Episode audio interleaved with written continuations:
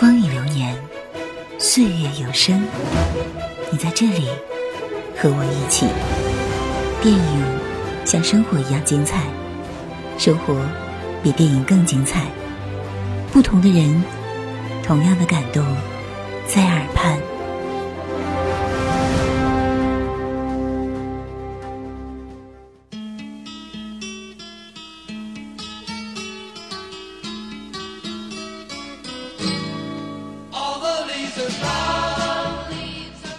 亲爱的听众朋友，这里是陌生人小组广播，能给你的小惊喜和耳边的温暖。我是本期主播小五。在历史的影像长河中，几乎每一位电影大师都探讨过时空这个概念，同时也都给出了自己的理解。而王家卫在他的《重庆森林》中却完全颠覆了时空的概念。你可以从他那支离破碎的构图和零零星星的语言中，轻易找到他对时空的态度。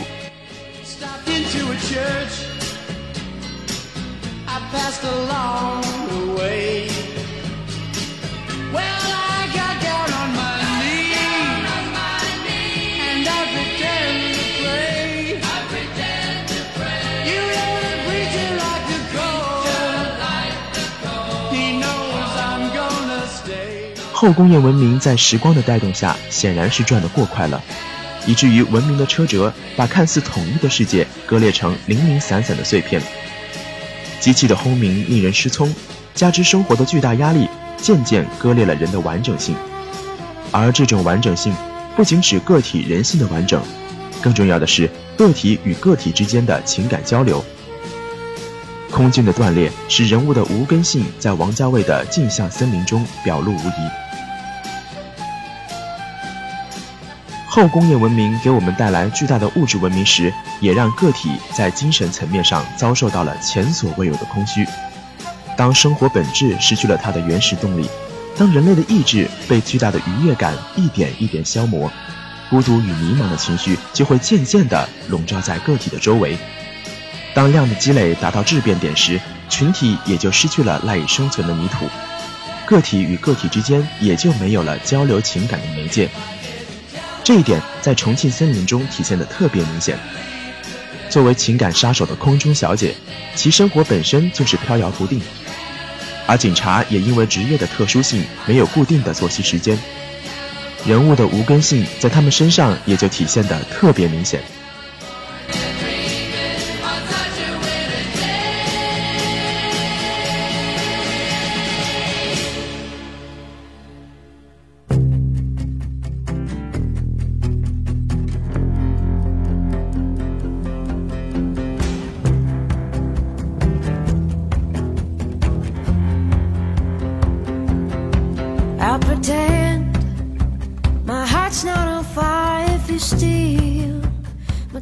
最接近的时候，我跟他之间的距离只有零点零一公分。五十七个小时之后，我爱上了这个女人。二二三的零点零一公分成为他打开心境的最大障碍。其实，相隔零点零一公分又与相隔千里有什么区别呢？两者的距离其实都是无法逾越的。卡夫卡在他的城堡中把 K 安排在一个距离城堡不远的小村。主人公 K 到故事结束时也没有找到城堡的入口，在这里，村子与城堡的距离变成了难以逾越的距离。卡夫卡和王家卫似乎都在力图解释，我们都是这个社会的个体，而个体与个体、个体与社会之间有着千丝万缕的联系，但这联系只是形式上的联系。社会的整体性在一座又一座拔地而起的城堡中逐渐丧失。每个人都有一种方式来排解自己的孤独，而每个人又都有一个城堡来密封自己的孤独。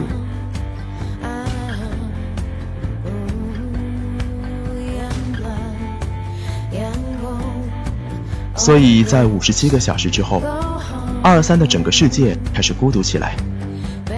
于是我们也就不难理解二二三那苦闷的喃喃呓语了。米兰昆德拉在他的不能承受的生活之轻中，似乎说明了问题的答案。人在重压之下不会感到生活的无味，当一切失去重量之后，生活内在韵律被打破，而这恰恰是人们所不能承受的。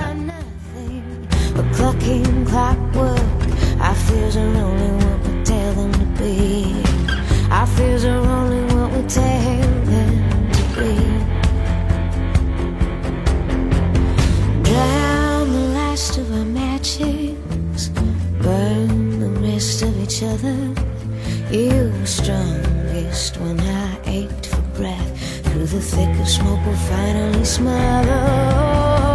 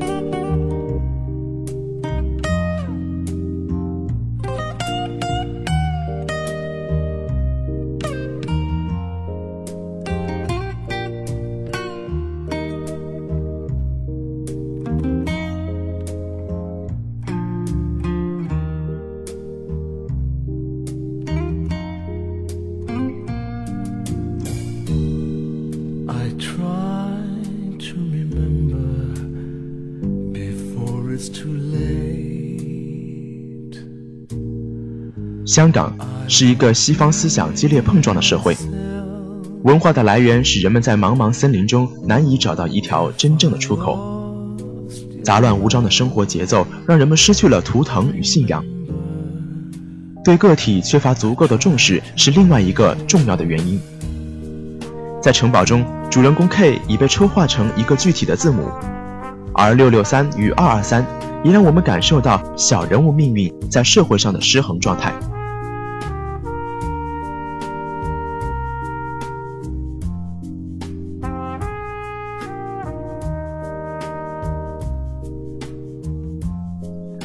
当二二三失恋之后去找阿妹时，摄像机的机位被安排在阿妹的阳台上，以俯视角度对二二三进行拍摄，体现出阿妹对二二三的冷漠。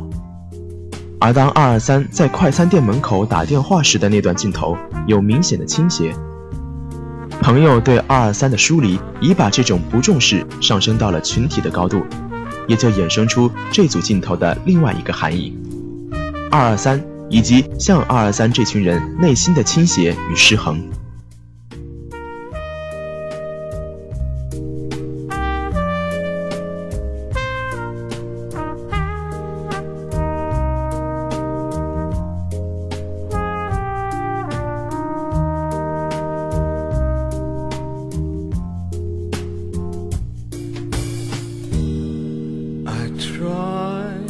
to remember before it's too late.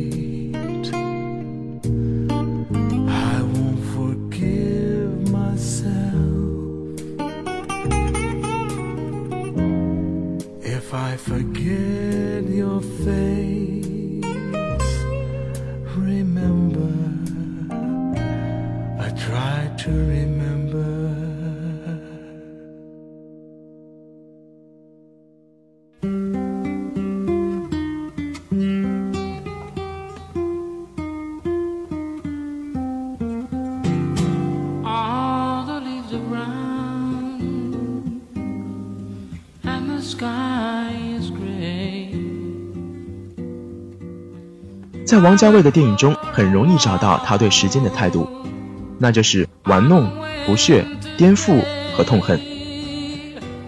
王家卫第一次对时间的玩弄，是在1960年4月16日下午三点前的那一分钟。五角鸟阿飞试图用一分钟去印证一段感情，那种毫无感情积淀的一见钟情，是王家卫自嘲式的反讽。当小卖部换成快餐店后。王家卫对时间的痛恨似乎愈演愈烈。王家卫曾在《重庆森林》中描述过传统的小吃店：当六六三失恋后，与其他警员在那个嘈杂的环境中吃饭时，零点零一公分似乎也随着人与人的沟通与交流而逐渐丧失。但导演把大部分戏都放在了快餐店前，那个令二二三与六六三的伤心之地。两种饮食方式背后的隐喻形成了鲜明的对比，于是，一段爱情的保质期也就大大缩短了。秋刀鱼会过期，卫生纸会过期，罐头也会过期。似乎没有人可以解答，在这个世界上有什么是不过期的。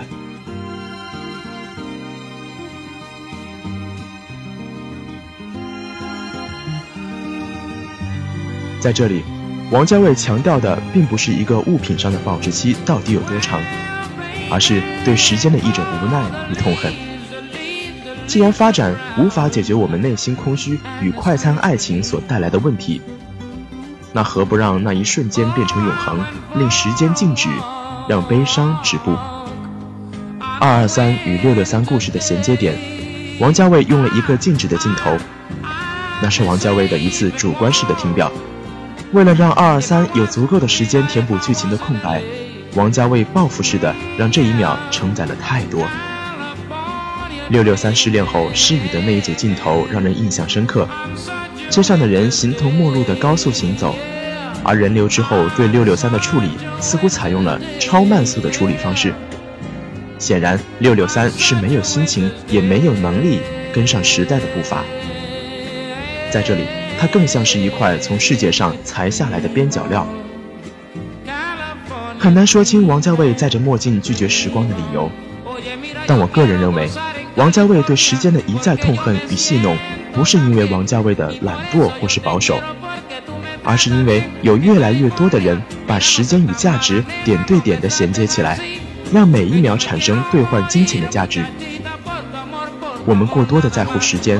而以正常规律运行的时间，却没有过多的考虑过我们的感受。在这一点上，可以说我们是时间的牺牲品。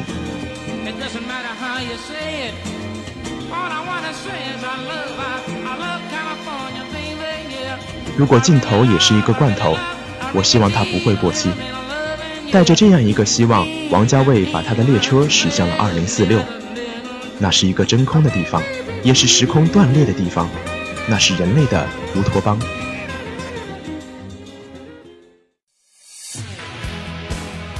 在那里，你可以找回逝去的记忆。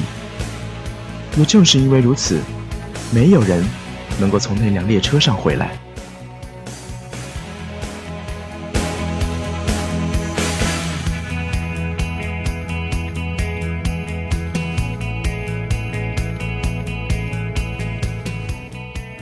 陌生人小组广播能给你的小惊喜与耳边的温暖，我是主播小五，感谢您的收听。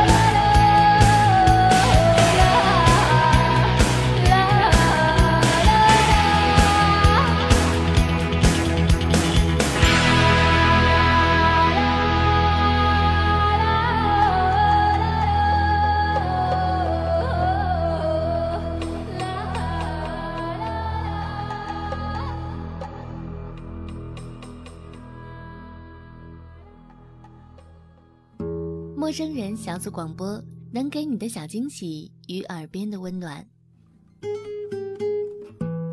如果你也想加入，我们求贤若渴。招募详情请登录我们的官方网站。